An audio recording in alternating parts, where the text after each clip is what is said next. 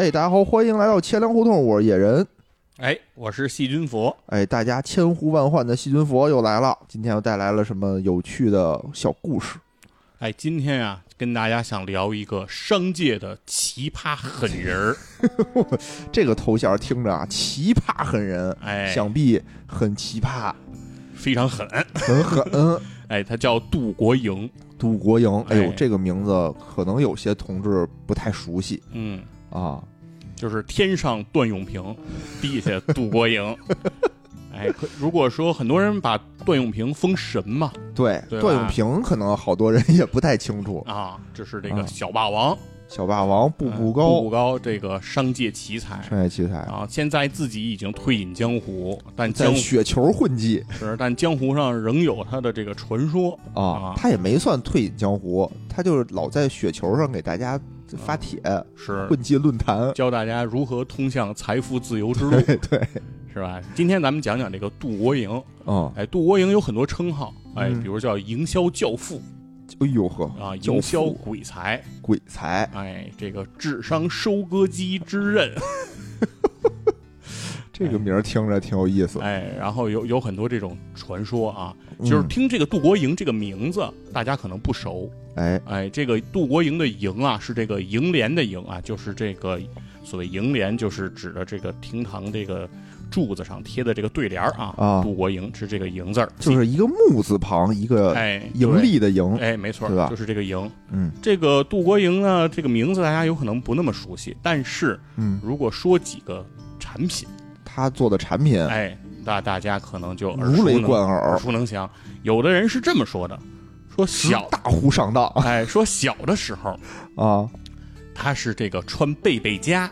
啊！矫正身姿，哎，然后到了中学阶段，哎，他妈给他买好记星学习英语，啊，然后等到他这个工作的时候，嗯哎，用一人一本儿，嘿哎，实现自己的这个职场之路，哎，我靠，然后挣到钱之后，给啊父亲买上一个八八四八手机。哦，哎，到这一步的时候，说这辈子再也不想和这个杜国营扯上一毛钱的干系。但是回到家里，他的母亲给他沏上了一杯小罐茶。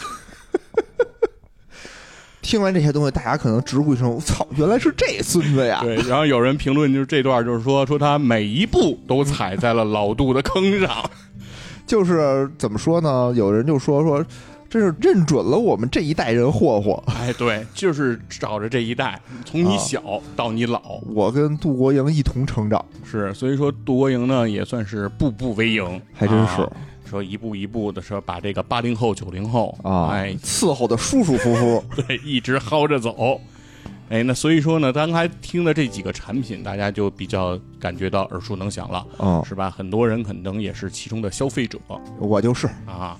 那你必须是 所以呢，著名的这个智商税大户林肯说过这么一句话哈、对亚伯拉罕啊林肯林肯啊林肯说：“你可以在一段时间嗯欺骗所有人，嗯，你也可以永远的去欺骗一部分人，哎，但是你不可以永远的欺骗所有人。哦，哎，但是杜国营，哎，感觉上骗了大家五回。哎，我是先问一句啊，就是这些东西你买过什么？你买过吗？呃，小罐茶，你就买过小罐茶我我没买过，就是啊我喝过小罐茶啊？肯定是用过对吧？对对就是我这送礼什么的，单位买过啊，。是有过这个小罐茶，对，其他的确实我们你没有过吗？我贝贝佳你没试过吗？小时候看来你身姿很很挺拔呀嗯。没有 没有嫌热。反正哎贝贝佳我就有。是，那咱就一个一步一步说啊，一步说吧哎，讲讲这个杜国营的故事。杜国营出生在一九七三年嗯，在有七零后。啊，河南周口的一个农村嗯，啊，他是真的地地道道的这个农民出身啊。来也老乡。对，他是这个家里的第五个孩子，家里孩子很多的，哦所以想必家庭条件就不是特别好好。是，所以杜国营呢，虽然学习成绩一度不错，嗯但是呢，最后考试还是选择了师专这么一个方向。嗯，为什么呢？就是师专不收学费，然后还给补贴，明白明。白就是想尽早的这个补贴家用。嗯那杜国营呢也很不错，二十岁他从这个师范专业专科毕业，嗯他就到了这个河南的一个县上啊，去当一个初中的化学老师。那肯定啊，你师专毕业的嘛，对都得当老师，那这就是想想这个很多这个商业商界的现在这些大佬都是当老师出来的哈，都是老师出身，哎是吧？这个杰克马，对马云嗯，是英语老师，哎哎，罗永浩是英英语老老师是吧？什么李笑来啊，也是英语老师对，吧？李笑来告诉大家通向财富自由之路啊。只要你买了他的《通向财富自由之路》，李笑来就通向了财富自由。哎，所以我觉得这个老师成为商界奇才啊，还是很有根据的。是吧？为什么呢？我们称为把老师叫什么呀？嗯，叫人类灵魂的工程师。对，他就能修改你的灵魂，是，人家都能改造灵魂，那从你兜里掏几两 碎银，那不叫事儿，是不是？哎，所以杜国营也是一个老师，哎但他不是英语老师，他是化学老师。算他算为我们这个理科生拔了创了，，哎对，人家妥妥理工科。嗯，那就有人就说了，说那杜国营是不是当老师当的也不怎么样啊？所以才这个出来经商啊，啊。事实上呢，杜国营实际上在他所在的那个中学嗯还是非常不错的，教学质量哎有口皆碑，有目共睹。嗯，但是为什么他在学校里干了两年就从学校里跑了出来呢？我觉得归根结底，挣的少，哎，就是工资太低，哎，月薪嗯一百五十一元。哎呦，虽然是九三九四年，哦就是比较早，但是一百五十一块钱呢，也不高，也确实不太够花。是，所以他，而且呢，他的家庭条件又不好，对吧？嗯所以说他是希望尽早的能够挣到钱，帮到家里，也帮自己去改善生活，有道理，对吧？有着这么一个致富的梦。哦所以他就从这学校里出来了。哎，就在九四年，呃，杜国营从学校里离开，啊，也有一个人从杭州的学校里也离开了。有哎，这个人就叫马云。哦，杰克马，哎，当然，马云英雄所见略同，对去创业呢，当时不是很成功啊，嗯所以说一度呢是需要到义乌去倒卖小商品，给大家发工资。哎，当然杜国营呢就没有上来就创业，因为杜国营当时对创业完全没有概念。不懂，对，所以说呢，先找个班儿上，所以就去哦做了销售。哦，哎，在做销售的过程当中呢，他也是几经周转，中间换过一次工作，嗯，终于他到了一家河南的这个公司。嗯这个公司在售卖一款产品，嗯它的名字叫英姿带。什么叫英姿带呢？哎顾名跟思义操带有什么关系 别瞎说。英姿，啊？英姿飒爽。什么哎叫英姿带？就是带带上上人家这个东西有英姿了，对你身材就挺拔了，啊，你身姿就非常的矫健了。哎，哟就是这么一个矫正青少年身姿这样的一个产品。我哎，其实这个产品大家听上去就已这不对口了吗已经有点熟悉了哈熟。悉了对，对未来的故事就有所发展。啊，所以杜国英到了这家公司，就开始哎经营自己的这个这个销售之路啊。哦哦，他被公司就先派到了天津，说当天津的这个市场办事处的经理。上来就经理了哎，，听着非哎呦，常。那会儿经理可跟现在不一样，是一到了天津，啊公司就给配了车，嚯哎，一辆二八的自行车。对，说是经理啊，啊其实就是个地推的销售员。哦，但是啊给了一头衔儿对，，这种小的这种公司，当年的销售嗯都是经理，就跟现在不也一样？啊现在也一样，现对吧？现在美发社都是都是总监，对对，就是这么个情况。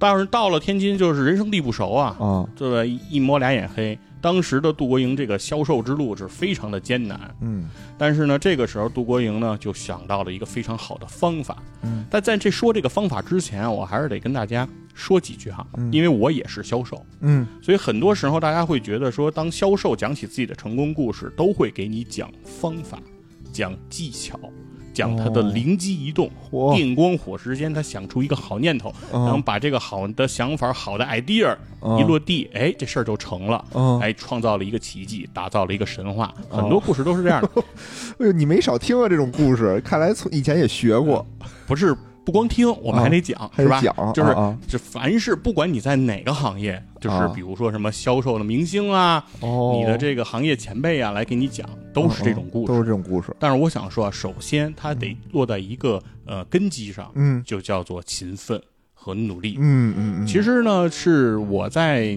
年轻的时候，其实我对努力这件事情我不是很看重，嗯或者说我不是很看得上。嗯我觉得只有笨逼 才努力呢。还是得一灵机一动。是，那聪明人哪个不偷奸耍滑呀？是吧？都都是这么思考。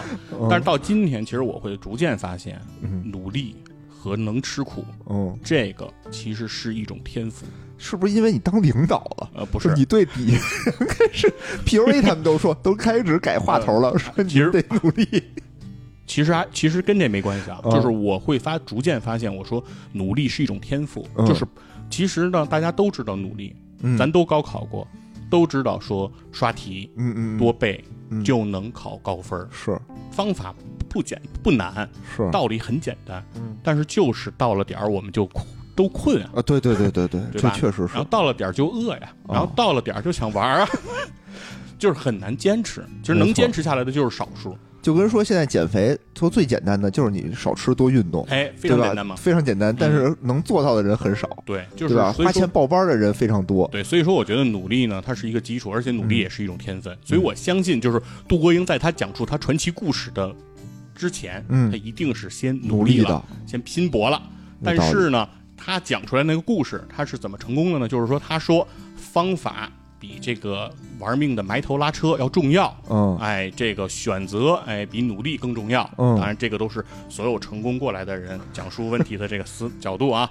那是因为因为他选对了，对，在平行另外一个平行宇宙里，他没选对的，他可能就对吧？哎，对，那杜国英这个故事也能给我们一些启发。啊这个启发是什么呢？因为你看打不开销售的门路嘛，这英姿带没人要嘛。有你你跑遍了各个的门市，没有人要卖你的东西嘛，是怎么办呢？嗯杜国营就软磨硬泡他的这个上司，哎，磨他这个老板。泡他老板。就是不厌其烦的跟那叨叨叨叨叨叨叨。叨他在叨叨什么事儿呢？就是因为他在天津举目无亲，嗯。四下这个茫然的时候，嗯。他就经常去收听这个天津的广播，嗯，哎，听大家听像事儿你想，大家听钱粮胡同听这么听这么长时间，啊。你们的生活没有任何的长进。但是人家老杜，人家听了天津这个广播这，个天津广播里说啥了？他听到了广播里的广告了。哦。哎，，在那个年代，除了相九声还三九四有广告，年，对啊，这个广告还是很少见的事物。嗯。当年的这个高校啊，据统计说，全国只有六所大学嗯，有广告专业。哎呦呵，啊，就是广告学专业在高校里都不常见。是是是，那更遑论这个普通人的这个世界了，对吧？嗯。所以说这个时候他听到这个广告，他觉得我得打这个广告，哦，所以他在他的这个使劲的这个这个威逼利诱啊，当然软磨硬泡啊，乞求之下，这个他的这个上司也是不堪其扰，就批了他两千块钱，我说你可以去打个广告试试，嗯。哎，但是如果不行，就以后就别再说这事儿了。明白，他拿着两千块钱到这个广播台打了一个广告，嗯。打完这个广告的第三天，杜国营就拿到了整个天津市场最大的一笔单，哎，价值哦三万元，就有人找他来订货了。这两千块钱花的哎值，这一下，他就成了整个天津的销售冠军，销冠，哎，销售的明星。嗯那这一下，等于很多人就是同样在天津打拼的这些人，马上就拜他为大哥了。嗯就是这哥们儿，你太神了，我们这儿都天天每每天都跟没头苍蝇这儿瞎跑，啊，你这儿坐在这儿，突然就有人过来找你要弄三万块钱的货，哎，哎，怎么回事？所以就是因为打的这个广告，那方法杜国对了营从这儿就明白了广告的意义，就明白了营销的价值。是，而在一年之后，杜国营就在天津实现了将近三百万的生意额。嚯哎，这一下不仅仅是天津第一了，哦就是不是金门第一的事儿了啊，就是全国的冠军，哎，哦，全国的销售冠军，超越了霍元甲对，就非常的牛了，啊，拿到了当时四十三万的提成。嚯，哎，这个时候的杜国营，嗯年纪还不到二十四岁。哎呦，各位，你们二十四岁的时候，我四十二岁可能都没这么多钱呀，是吧？那有没有挣到过四十多万的提成？啊而且是九十年代，对呀，哦那会儿四十多万，好家伙，这么说吧，那会儿一套房一万块钱你，想想，四十多套房嗯，是吧？要你你飘不飘？啊，飘死了我都，那老杜呢，也肯定飘了，嗯。是吧？当时是意气风发，哎，哎，那那个时候呢，老杜就觉得说自己对于产品就有很多的想法，嗯，就觉得这个英姿带需要做很多的调整，嗯。才能更适应市场，更英姿，对，就能卖得更好。卖真操带吧，但是呢，公司毕竟不是自己做主，哦哎，说到说到天，你也就是一个销销售售明星，对嗯你也就是一个销售方面的这个这个超级特种兵，嗯，你并不能决策公司的很多事情，是啊，所以他就决定，哎，试试看看自己能不能单干。哎，想睡觉就有人递枕头。啊，天津大学物理系的一个教授叫袁冰，就哦拿着一沓儿这个关于这个矫正身姿的这个专利，哦哎，跟杜国英俩人一拍即合。哦，袁兵拿着专利，哦杜国英拿着五千块钱，杜国英把买五千块钱拍给了袁冰，袁冰就给了他这一沓专利。哦啊，就这么便宜，对，就物理和化学，哎，在这一刻就进行了完美的结合，形成了物理化学啊！学好数理化，走遍天下都不怕。哎，这句话没有骗我对，从这一刻起，啊，一个真正能够让大家耳熟能详的，整个这个大江南北都熟知的品牌就哎诞生了，哦，名字就叫这个贝贝佳。嗯，哎，在九八年贝贝佳一经问世，哦那就是一炮而红。对，当时杜国营是花了很多的钱啊，在这个电视上打了各种的广告。嗯当时那个贝贝贝贝，对吧？哎，就是唱跳，哎，你说现在这个什么唱跳 rap 篮球，跟这个杜国营当时那个广告比，差不多那那不是弟弟那，也是贝贝啊，对吧？那就也是对，那就是孙子。也有两道杠。是啊，人家啊开的是这个先河，全都穿着那个是贝贝家贝贝贝贝，对吧？啊非常的火，火到什么程度？这个产品一上市的两个月，嗯，销售额就达到了四点五个亿。哇，这个东西卖多少钱呢？啊三百块钱一套，这个挺贵的贝贝家，挺贵。的。三百块钱一套的贝贝家，等于是在两个月卖了得有这个一百五十万。哎，还真是，啊我回想起来，那会儿我们班里的学生同学都有，是吧？对，大家以背这个为荣，就像一个时尚，非常多，而且对吧？就在九八年，啊有一个公司几乎做到了人手一个贝贝家。啊，这家公司的名字叫阿里巴巴。哎，九八年的时候，阿里的这个生意也逐渐走上了正轨，啊而工作强度很大，所以这些程序员。啊 哎，为了在自己伏案工作的时候能够对自己的身体起到保护，啊！所以就几乎啊人手都买了一个贝贝家哇。哎，当时阿里的月薪是啊五百块钱，嚯，哦，而贝贝家一个要三百300块钱哎，斥可可说得上是斥巨资了吧？那巨资对吧？今天你说阿里一个 P 七，你说这，你说要拿出自己百分之六十的工资啊，买一个东西，那可得是什么东西？那可不嘛。所以说这是非常高昂的价格。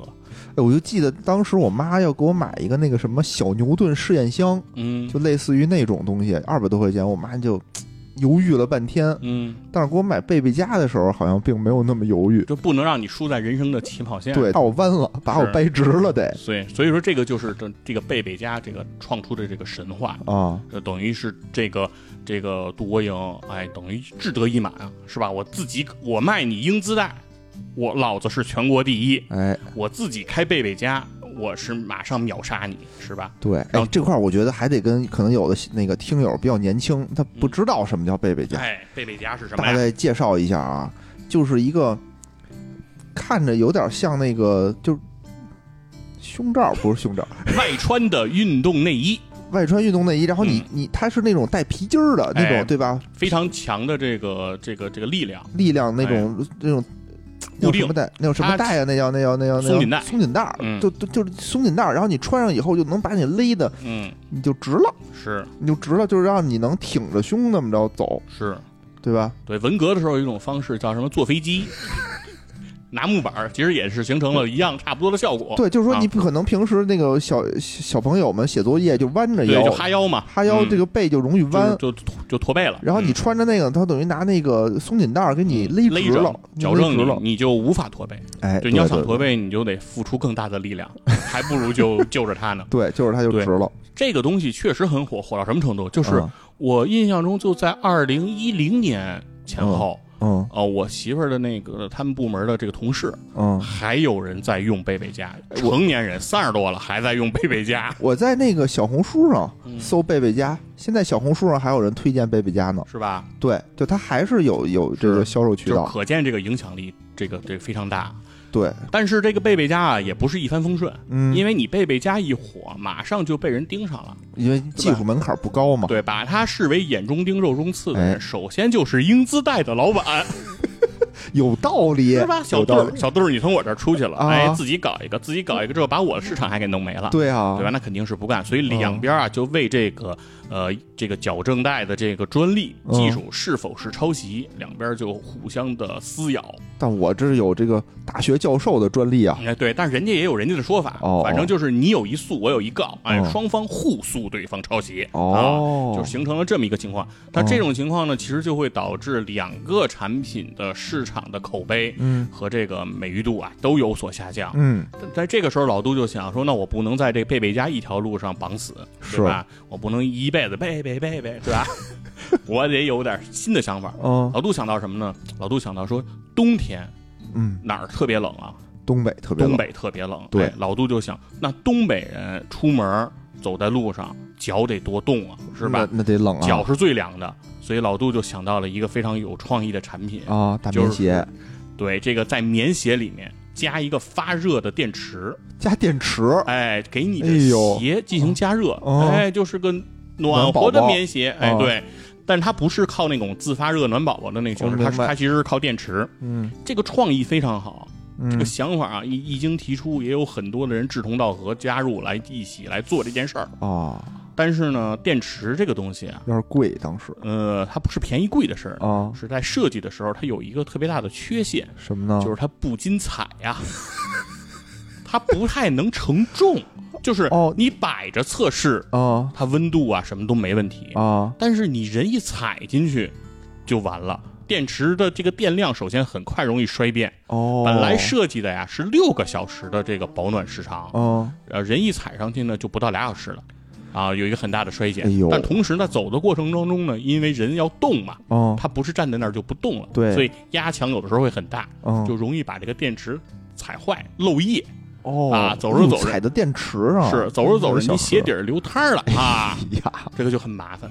所以等于杜国营这一次哦。创业失败了。哦，所以说，并不是说东西是好东西，一路稳赢啊，嗯他也有这个看走眼的时候，人有失手，马有失蹄。对，但这一次失误，嗯。直接之前你看人家不到二十四岁就挣了小五十万，对啊。但，这一次人家欠账，人家欠债欠的也厉害呀，嗯，对吧？人不到三十岁，人家欠了四千六百万我，天哪，你说这辈子我都没见过四千六百万啊！他欠了四千六百万，我觉得啊，我虽然可能赚不到四十多万，二十多岁的时候，但我这辈子应该也欠不了四千多万。是吧？哦你看人怎么欠出来的？四千四千六百万啊！那是买了，那是做了多少双鞋呀？他不光是做鞋呗，啊。肯定比如说有人家的，比如说加盟啊什么之类的，最后你得退人家这些钱吧，比如哦。有合作伙伴过来投资你，对吧？这些投资款等于就都打水漂了。而且以他的营销方式，你也知道，他有特别大量的资金，其实都投在了比如宣传啊明白这种上面，广播电台上面。对，这东西就是对投在了播客上，还不如投我们播客上是。呢，真是。欠不了这么多钱，我所以说等于。四千六百万，然后我四千六百块钱，哎，我就能给你打个广告，对，但一般人，你说啊你要是欠上四千六百万，你也就废了，我就颓了呀。对，这辈子也就啊我。就我就那个重新练号吧。对，因为那个时候还没有罗永浩这种说欠了好几个亿，还每天活蹦乱跳的这种经历，是吧？哦感觉就跟快要跳楼了。但是有假假会计，对假会计最近不是车已经做出来了吗？是卖二百多万。是，但这个老杜啊还是一个有韧性的人。嗯，就是那个年代，我觉得很多的创业的人，很多的这个商界的这些精英，嗯，确实是有一股的韧劲儿。只不过是从头再来，是，心若在，梦就在人。家马上又啊发现了一个商机。嗯，这个商机是什么呢？当时的这个市面上啊，有很多关于学习英语的这些哦，这些用具，哎，有入世了，中国，哎，对吧？然后大家，而且因为英语首先是高考高考的这个项目，呃哦，英语分数很重要。另外，很多人又想出国，对吧？很多人就是想让孩子不要在英语上这个落下后腿，是吧那？会儿不是说什么那个你成人以后的三大技能，嗯，对吧？你得会英语，会计算机，会开车，哦，对吧不是唱跳 rap 和篮球吗？这是后那是后现代后现代的三项技术。哦，反正呢，就是说这个英语很重要。当时市面上比较多的东西叫什么电子词典，嗯，哎，我觉得很多的朋友小时候你肯定有。文曲星，对，当时有三家是在这个市面上最火的产品，嗯嗯，分别叫好易通、呃，哎有。记忆宝和这个文曲星，文曲星哎，，这对，三这三家啊，我是买的文曲星，应该。对，文曲星在咱们的那个时代，在北京啊，至少、嗯。我觉得市场占有率是非常高的。对。很多人都会有这个文曲星，当然好一通也见过，哦记忆宝好像在北京少一点，少一点。但是在从全国市场上来看，也占有一席之地。嗯嗯嗯，这三家电子词典呢，让这个杜国英发现说，他们之间啊有一个不能解决用户的痛点，什么呢？因为电子词典你只是方便大家查单词，对，但你不能帮大家记单词。哦，对吧？？每一个家长不是说希望自己的孩子拿着一个这个文曲星，哦说呃照着文曲星把一篇英文报纸能看完，哎，这事儿就算完成了。家长是希望能把单词背下来，因为只有背下来，你才能去考试考高分。考试不让你带，因为考试的时候不让你带文曲星，对吧？就他们都没想到这件事以为考试也让带文具星呢，啊，对吧？他就就没辙，所以说他就说你得让他记下。哦，所以说你怎么办呢？所以他就推出了一个产品，说不仅能帮你查单词，嗯，还能帮你记单词，然后配合这个设备，还开创了一个叫五维记忆法，嘿，而而且，哎，开创性的嗯请到了这个名人做代言。刚才说的这个好好好一通啊，嗯。文具星这些，嗯，你发现其实没有什么代言人，好像没有，对，但是他这儿就有了代言人。哎，嗯。首先就请到了这个加拿大华人，呃，不是加拿大，在中国待了很久，华人了，加拿大的华人是进去的那个，这个是来中国的加拿大人，谁呢？对，是这个大山，哦大山。哎相声演员是吧？大家深入人心，老上春晚，大家也都非常的熟悉。年轻的朋友可能也并不是很认识他，哎，反正哎，是我们这个个年代人都熟悉。就，是我们这个年代都对于这个加拿大援华的这个人啊，哎。主要就记两个人，白求恩和这大山啊。然后这个这个东西起名字也很有讲究。啊刚才说了，市场上的三个这个领头羊产品，哦。好易通、记忆宝、文曲星，嗯，哎，杜国营各取一个字，好记星，哎哎，呦呵，这个产品就这么出来了，哦，就这么出来的，哎可以，是吧？而且配套的就是这个五维记忆法，什么意思？就是说我这里有秘籍，你不是光买我这么一个机器，嗯，你买的是我这一套方法对武林秘籍。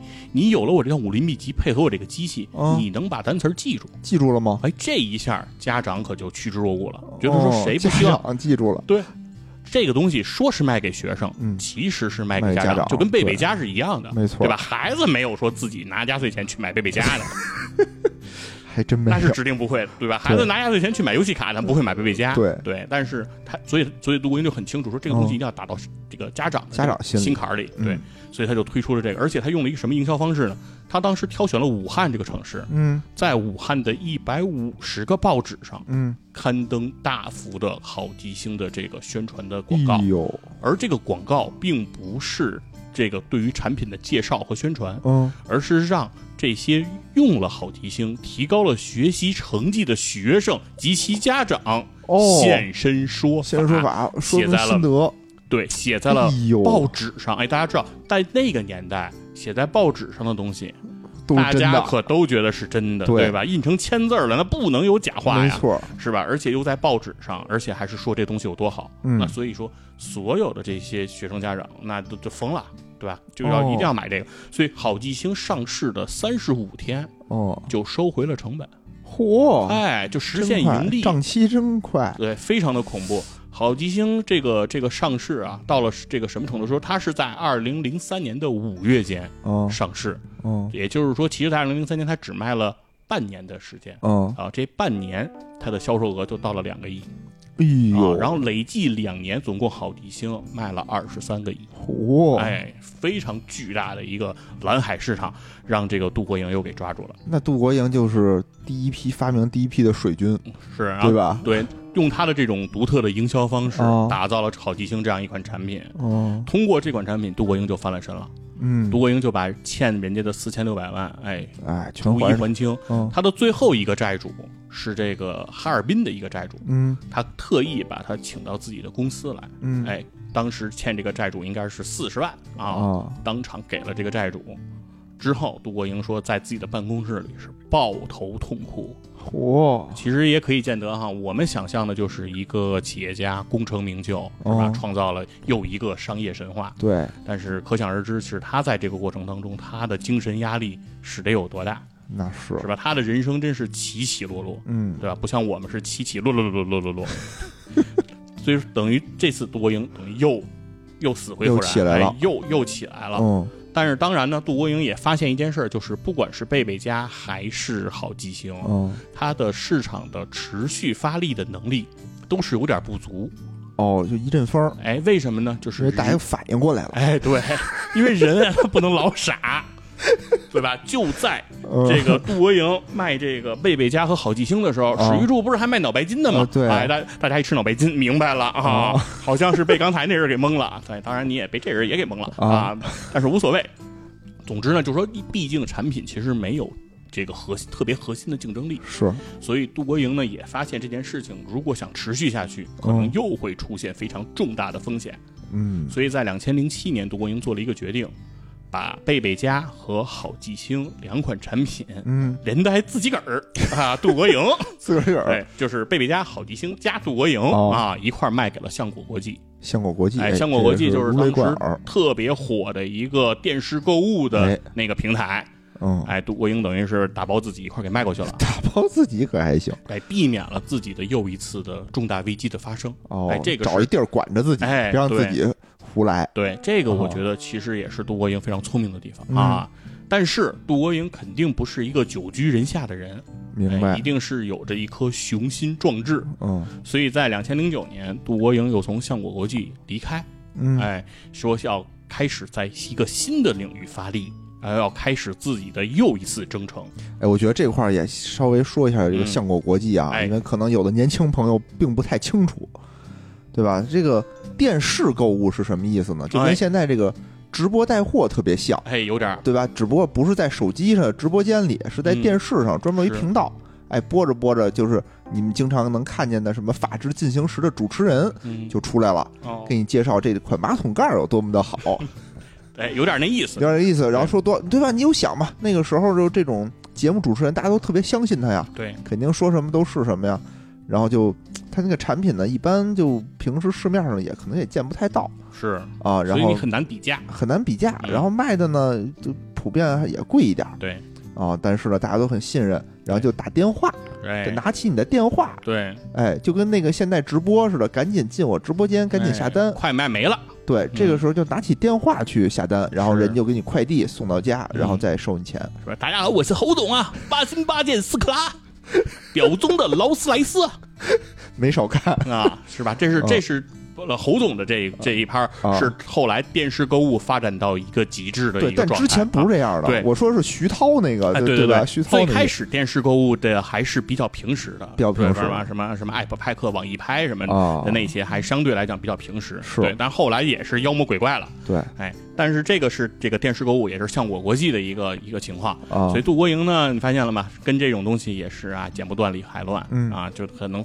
所以说这个人为什么会背上了很多骂名啊？就是很多人就太会做营销。提到这个杜国营啊，就是口碑就很差，其实就跟他做了太多的这种营销事件是有关系的。很多人会觉得说，你就是靠嘴，对吧？嗯。靠吹，是吧？一个比如说六十分的东西被你吹到一百分儿，可是那时候吧，就所有产品，你看那个时候红极一时的产品全这样。哎，其对，对吧？想说的就是这个，啊。在那个年代就是草莽丛生，哦，就是真的有点野蛮生长的一个状态。其实你很难拿现在的这种商业道德来要求那个年代，嗯，对吧？那个年代太多的不靠谱的东西，对吧？什么某某药酒啊，这些东西其实非常的多。那会儿你就看有一个词儿叫做央视标王，嗯，对吧？谁拿到这个标王，就他永他肯定是就是你耳熟能详，对对，然后也会很快就陨落。对。哦所以说，我觉得就是像杜国营这样能够创造一个又一个，对吧？接二连三的。对，其实还是他有一定的他的能力和他背后的这样一个成功之道的。嗯嗯所以说呢，从零七年他加入了相果国际，到了零九年他从相果国际又离开了，嗯自己又开始准备在新的赛道上发力。嗯，这次他盯上了一个什么赛道呢？嗯他盯上了这个科技产品。哎呦，哎就知道觉得得得上科技活了，哎，是科技与狠活，对吧？这个要不然这你们老抄我。是，那不过这回得做一个就是，哎，能够让这个商务人士嗯。哎来去使用的，帮助大家更高效办公的提高这个生产效率的这样一个产品，嗯。就是 TNT，不是那个，打算弄这个叫做手写电脑。手写电脑。哎，在这个零九一零那个年代，哎，哦这个东西还是很新鲜的。，Pad 哎，就没有人能想到啊，哦这个手写电脑说让这个商务人士哎通过手写能够哦来进行办公，哦，哎，这个高级。类似平板电脑哎这样的一个设置，在二零一零年。杜国营推出的这个个人手写电脑，嗯。名字叫“一人一本儿。听听过，”，听过吧？嗯。这个“一人一本”的“一”是这个 “E 时代”啊，A B C D 哎。E 的 “E” 啊，一人一本儿。很有时代感。哎，那这个一人一本呢，这次的这个营销方案就更牛了，嗯，然后不再是请一两个明星了，而是直接把冯小刚和葛优来了一个联袂代言。一锅烩，哎，俩哦人还为这个一人一本儿，哎，拍了这种有情节的、有对话的这种短剧，哦，好像好像是，对，来给大家演绎这个一人一本的这些各项功能。哦哎，当时是也是非常的火热呀。为什么呢？嗯就在这个一人一本推出二十多天之后，嗯，哎，在大洋的彼岸，哎，有一个叫史蒂夫·乔布斯的老头儿，嗯，他推出了一个东西叫 iPad。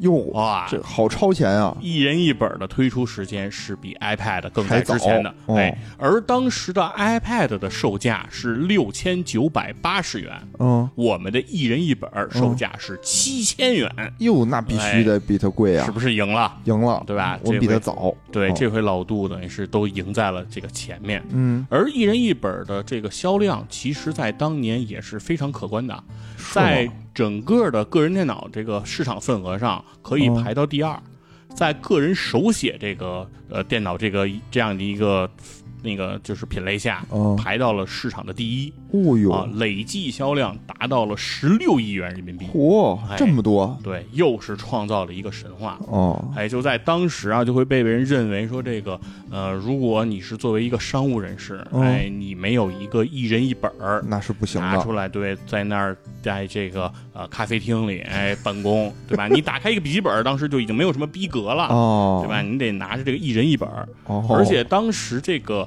杜国营就已经开始开创了这叫什么这个内容植入的这种营销，嗯在冯小刚的这个电影《私人定制》当中。嗯，就重度的植入了这个一人一本，我怎么没记着呀？其中的露出镜头说是超过了十处。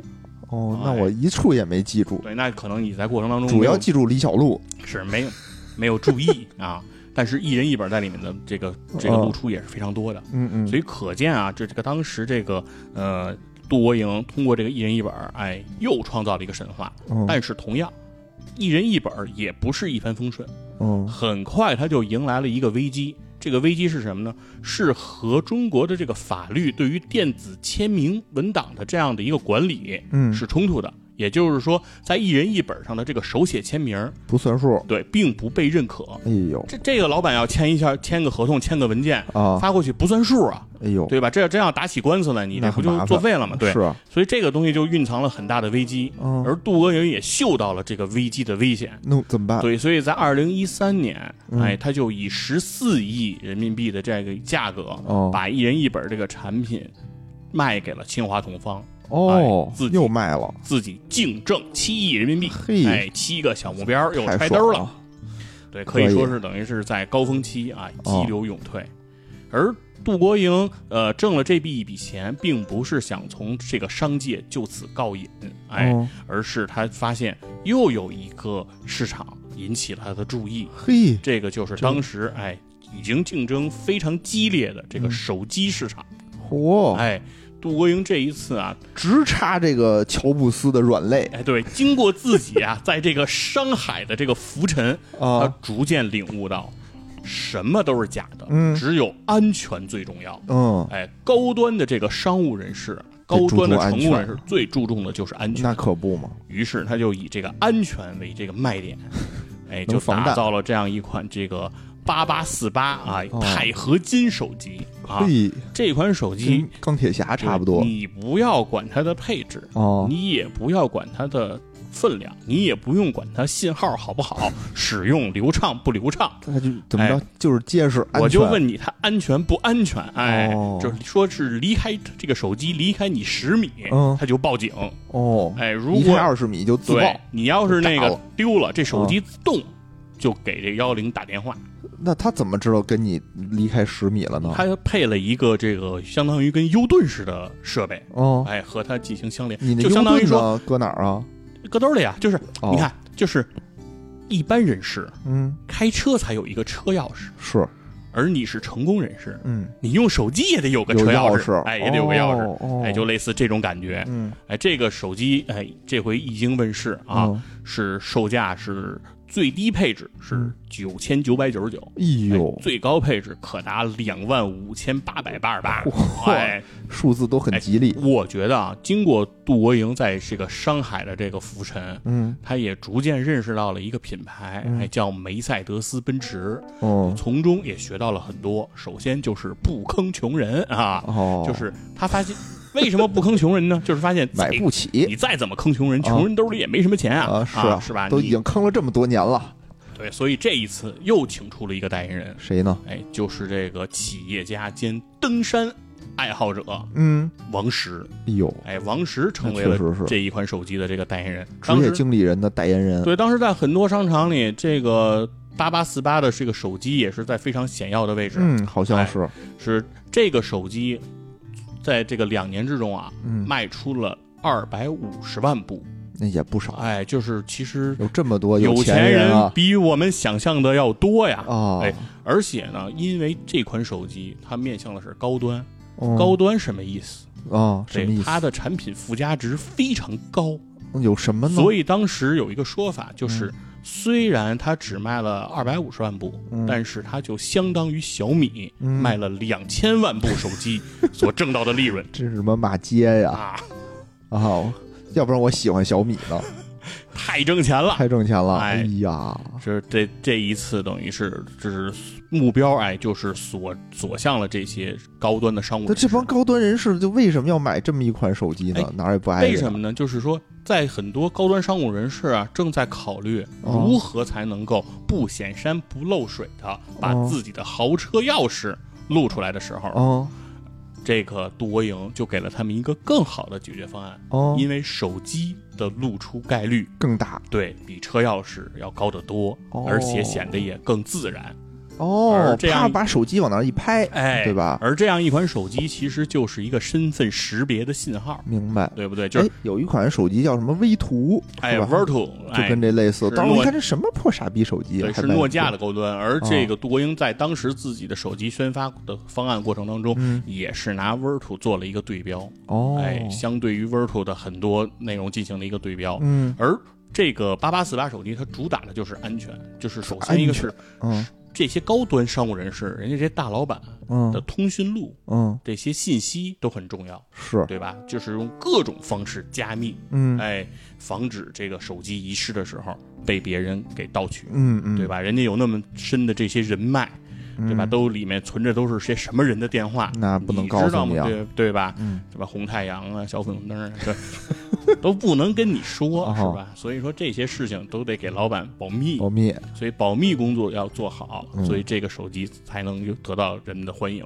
明白哎，所以等于这是杜国营在手机市场上的一次成功。哦哎，又成功，又成功一次哎，这是杜国营成功的第四把钥匙了。哦哎，那接下来杜国营在最后，哎，目前阶段的最后一次成功的这个钥匙、嗯打开的这个成功的大门，杜国营就盯上了这个茶叶的市场。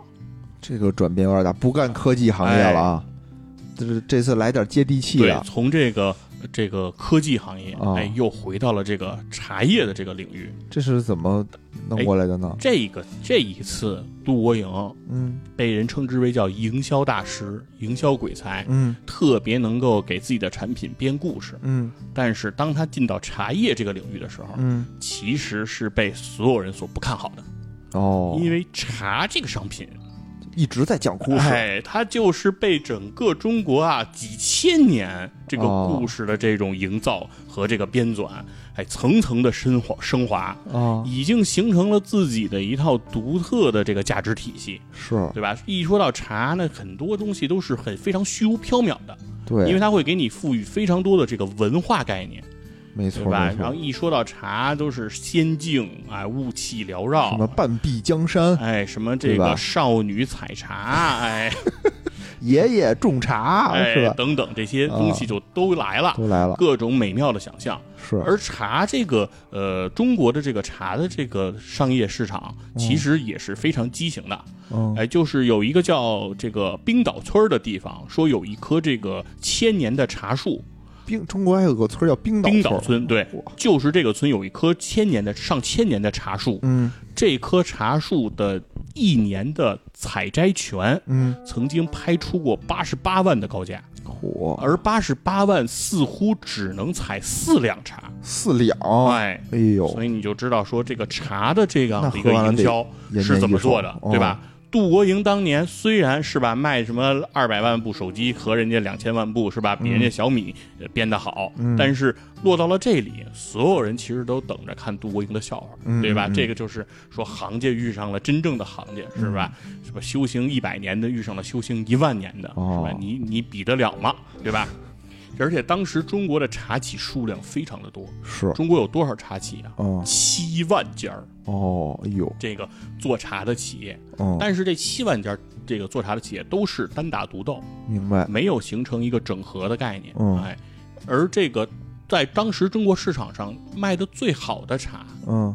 都不是这七万家茶企之一，嗯嗯，是谁呢？嗯。是立顿哦啊，当时的这个利顿的英国公司，对，利顿红茶号称叫一家儿哎扫平中国七万家茶企，哎，你这么一说吧，还真是，就我现在喝的也是利顿，哎，对，就是哦立顿的市场占有率是非常非常高的。哦，而这个杜国营这次呢，就扎到了这个小罐茶的这样的一个领域当中。嗯嗯，哎，因为小罐茶一经问世，首先杜国营就被人骂了一个狗血喷头。哟，为什么呀？为什么呢？就是这小罐茶卖的非常的贵，是不便宜，在当时啊，我就知道小罐茶的售价是什么，就是它叫小罐茶嘛，很小一罐，一小罐是四克。嗯四克就是大概一泡的，就是泡一杯茶的这样一个是是是量啊，用的这样一个量，在当时就卖到了五十块钱一盒。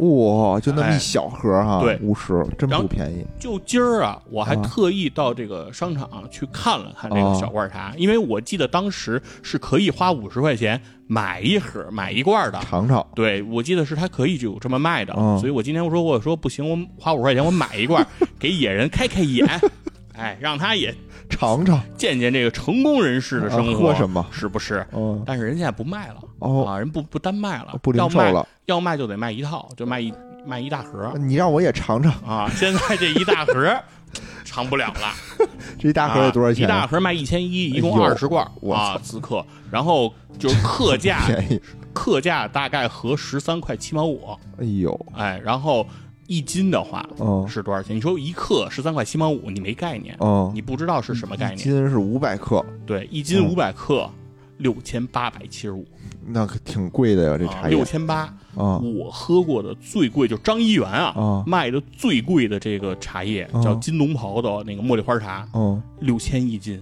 就哦。比这还便宜点儿、啊，就是六千八百七十五，就是一斤，你到张一元你买不着了哦，啊，就是你拿六千八百七十五，你说到张一元，对，嗯你说我按张一元这价买，我来张一元买买按小罐茶的价来买你的茶，人说对不起啊，啊，张元再送你两张德云社的票，是来不了了啊。所以说这个茶就是很贵，嗯所以说一上来就被大家说你凭什么卖这么贵，对不对？凭什么呀？对吧？你也没给我们编出那些花花故事来说什么你这棵茶树是几千年的，对吧？哦你买这棵茶树的这个采摘权，因为冰岛村那个地方嗯就是怎么说呢？是入住在里面的茶企嗯已经比冰岛村的茶树还要多了。所以冰岛村的这些茶企，据说都是从网上嗯买这个茶叶，再从这个地方哦寄到全国各地。就是洗洗澡茶，哎，对，哎涮一下，跟阳澄湖大闸蟹一个道理哎。是就是最后的这个这个寄出地址，反正嗯是这个地儿，是哎，让你觉得好像就是从这个地儿来的，其实呢是从别的地儿买进来的，嗯明白哎，是这么个情况。嗯，而这个小罐儿茶你卖这么贵，你也没给我编出这些东西来，对吧？啊，所以说当时呢，这个杜国营他是找了八个嗯做茶的这个叫非遗传承人，哎大师。对大师，哦，茶艺大师，对大师来做这个茶，当时号称啊叫做什么大师亲手制作，哎，但是大家就就就就疯了嘛，嗯。说这就不一共八个老头儿。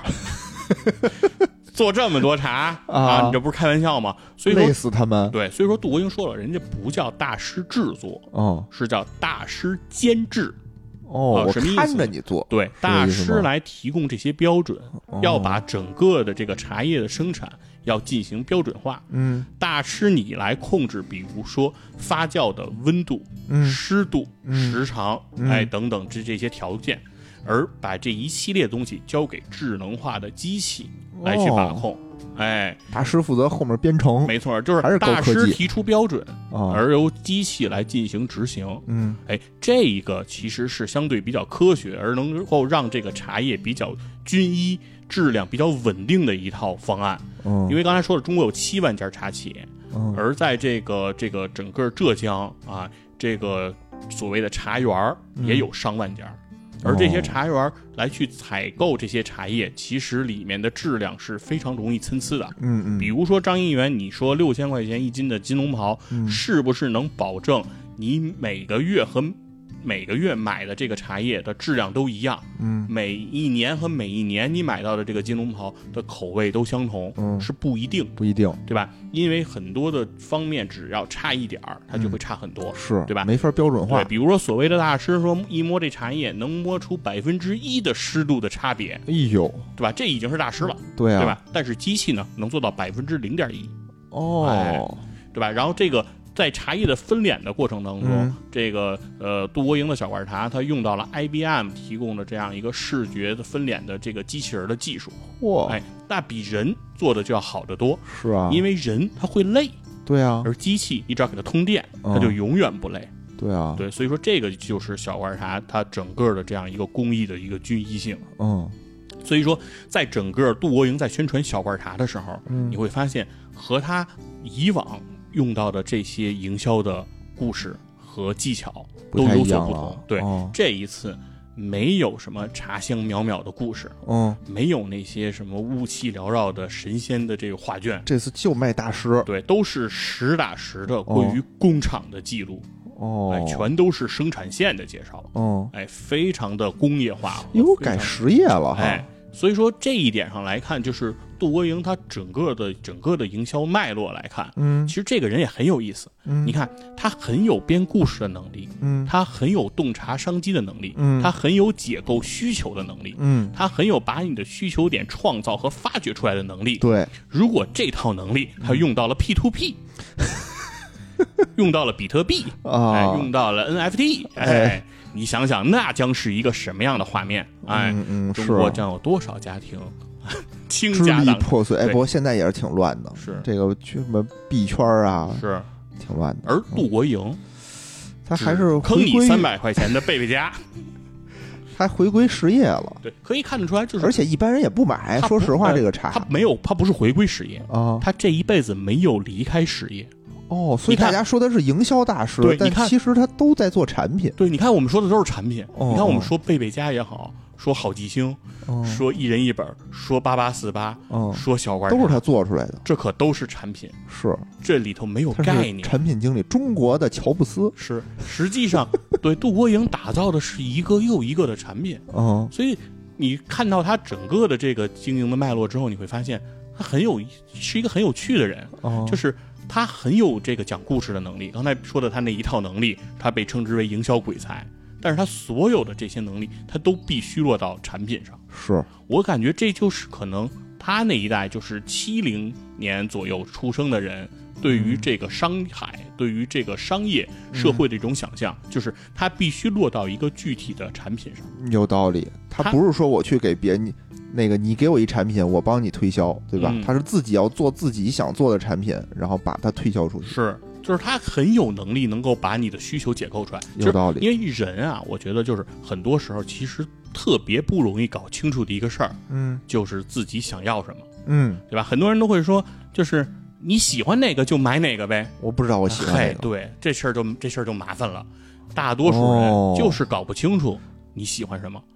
对，或不知道我想要什么，对，但他就告诉你，你就应该要这个。哎对你比如说那电子词典，嗯对吧？我不是为了查词典，对我为了是记单词，对，对吧？我卖给你的不是一个词典，我卖给你的是一个记忆力，哎，是一个学习英语的方一个，方法。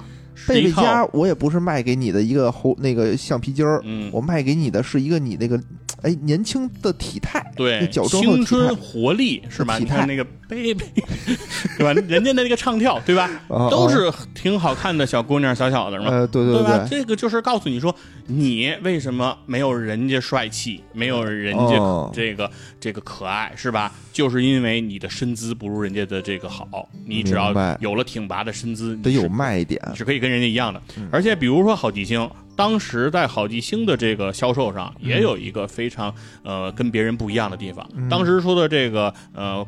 个快易通啊，这个好易通啊，这个文曲星，他们一般都在商场的一层售卖。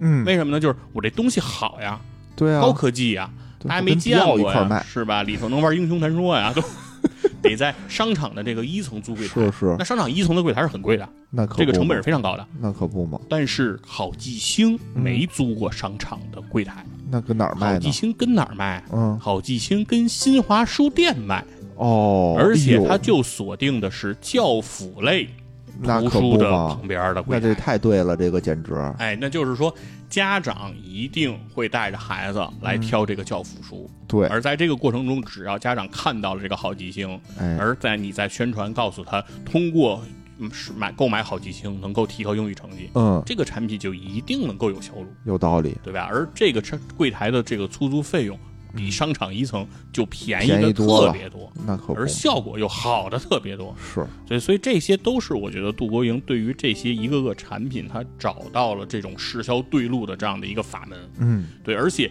这个法门它不仅在一个领域，对吧？不管是矫正身姿、学习英语，还是商务人士办公，嗯还是商务人士的高端手机，嗯还是回归到今天的这个茶叶，都会让人能够得到认可。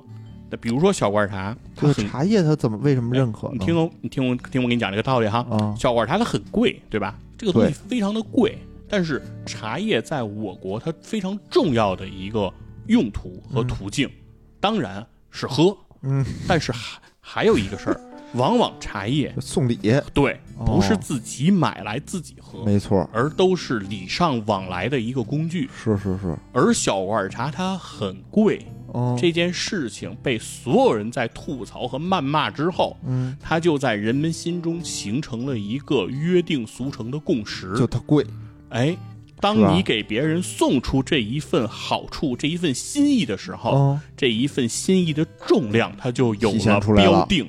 哦，有这也就是今天茅台哎它的这个价值的体现。是对吧？就是你给别人这样一个东西，别人就知道，哎，你为他付出了多少。这贵，哎，而这个东西如果别人不使用，他再继续进行转赠，他哎，也可以把它相成相当成一种货币的替代品，作为这种流通的方式。对对对对而，这种方式就是大家的谩骂造成的。对吧哦，你们越骂大家就把这个东西越砸瓷实了，对，你们哦都说它贵，都骂它贵，那所有人都认知了这个东西贵，是，所以它贵就有贵的价，贵的就就有贵的价值，嗯贵就有贵的道理。嗯所以说这个这个小罐茶就会被人所认知。嗯当然，小罐茶在营销上也是非常有槽点的。嗯这边杜国英不就问嘛，说那个那个广告里不就说嘛，说这个这个小罐茶好不好？嗯说你要想知道这个小罐茶好不好，嗯我觉得就不需要视频节目，嗯因为在他的宣传里他是这么说的：嗯，好听吗？哦好听就是好茶。什么逻辑啊？这是非常有意思吧？啊哎，极具槽点，但是你能记住，好听吗？哦哎，那一个大师拿起一个茶晃了晃，哎，好听。那小罐茶就应该投播客，嗯，就该在播客里做节目，对，就应该让不同的播客去晃，去晃是吧？让大家听这个、嗯声音这个声音。对，就刚才这个声音，哎，好听啊，吗？哎好听，刚才的声音可能不好听，因为它不是小白茶，我们没买糖，对，但是类似就是这样的一个声音，像沙锤似的那么一个声音。明白？哎，好听吗？好听就是好茶，这个确实是有点槽点，对就毫无逻辑，是但是能让人记住。能让人记住。嗯对，有些东西就是出其不意，对吧？嗯你没有想到它的这样一个槽点，但是同而推而广之，久而久之，大家逐渐就形成了一个认知，就是小罐茶它是一个高端的一个商品。我觉得杜国营他一步一步啊，确实啊，他确实是在守着一代人的脉搏。是，他他对这个八零九零这一代人的这个成长脉络和大家的这个洞察，真的是非常的精准。杜国营伴你成长，对，所以有人说，如果杜国营接下来他的第六次、第七次的创业项目会是养老和墓地的话，大家也不要意外啊。有道理。对，因为我们这一代人也也终快老了对，也终将老去啊，嗯马上就有有了需求。我估计啊，咱们的下一代应该还是什么那个什么健身啊，对吧？养孩子这一代的，对吧？它等于是一个轮回，嗯，又回到贝贝家那一块儿了。对，对，总之呢，我觉得这个人是就就槽点很多，很多人都会，呃，就是一提起杜国营，然后就骂声一片。嗯但是其实你仔细分析完他这五个产品，其实你会发现，他每一个产品其实它都有它最后成功背后的这个必然性。他是一个小小发明家、小天才。他就他就是能够让你混沌不清的这个需求被他一下就拎中。总之呢，就是只要你有需求，能想到的，哦，杜国英都能够把它实现能把它实现出来嗯。而且这个人其实，呃，我觉得，呃，虽然说他不断的在所谓收割这个智商税哦，啊，在这个踩着这个我们这一代人往前走，但是你会发现他永远不知疲倦。哎，对吧还真是。已经这么大岁数了，然后人家已经财富自由了好几轮了，对吧？财富自由又赔光，然后好几轮了，是，但是还是在往前走。其实我觉得也是能给我们一些启示啊。所以说，可能就像我最开始说的那件事儿，就是很多的故事都会给你讲出很多的心法，嗯很多的神乎其技的传奇，嗯很多的技巧，很多的机遇，这些东西一定是这个人成功的一个必备的要素。但是最核心的就是他一直往前的这份努力，他永远没有停下。我觉得这一步其实就可以从他后面的这些事情去折射他最开始迈向销售的时候的那一个时刻，嗯，对吧？所以我说的成功是不是就是因为天津广播电台的那一次广告呢？我认为故事可以这么讲，嗯但事情一定不是这么简单。就他一定还是说我从这个学校走出去那一刻，嗯，对吧？他的内心就是说我想要干更多的事儿，我不安于现状，这是他的一个性格，对吧？要不然的话，可能他就继续在这个学校里当老师了。对要，是追求稳定的话，是，或者是在每一个脚步下，比如说我挣到第一个五十万的时候，嗯我就不干了，我就可以颐养天年了，是，对吧？我挣到七个亿的时候，我就不干了，我就退休。但他并没有，他还在不断的往前走，对，所以说这个人的性格，你能还在关心着我，都 我都感动啊，真的。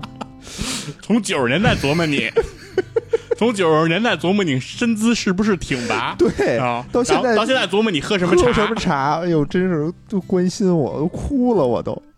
是吧？这个人真的、哦真的是没停下。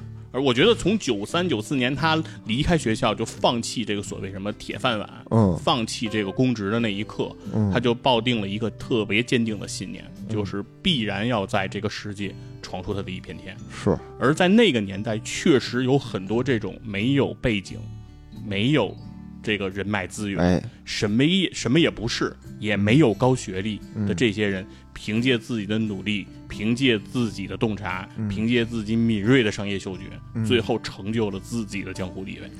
我觉时代不一样了。对，那绝对是属于一代人的传奇，包括杜国营，也包括段永平。对，嗯，现在大家就不要学了，不要听了我们这档节目以后，然后觉得热血沸腾，我要从体制内出来去创业。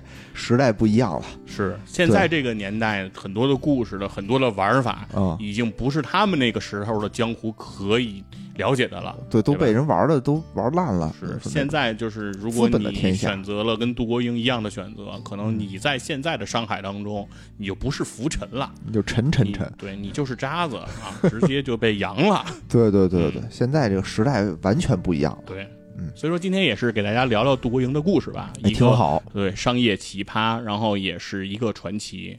而过程当中，我觉得除了吐槽和除了这种调侃之外，嗯更多的其实我是看到了这个人身上值得尊敬的那一份，对于一个实业家，对于一个对做产品还是有着一定信念和执念的这样一个人的感受。嗯而且我觉得呢，也就是说，大家对生活不要失去信心，对吧？不是说劝您说非得出去创业去是，我们再看得开一点，是就是我们对生活我们要追求，哎对吧？我们奋斗的这颗心不能、不能没了，对，就是你哦无论选择什么样的赛道，对你无论选择什么样的方式，你都要往前走。对对吧？杜国营在他人生顺遂的时候，他没停下；嗯在他人生欠了人四千六百万，对吧？一文不值的时候，也没停也没有停下。我觉得这些都是可以给我们一些激励和启示。是不忘初心吧，嗯，最好。行，那咱们这期节目就到这儿，好嘞，感谢大家收听，拜拜。拜拜。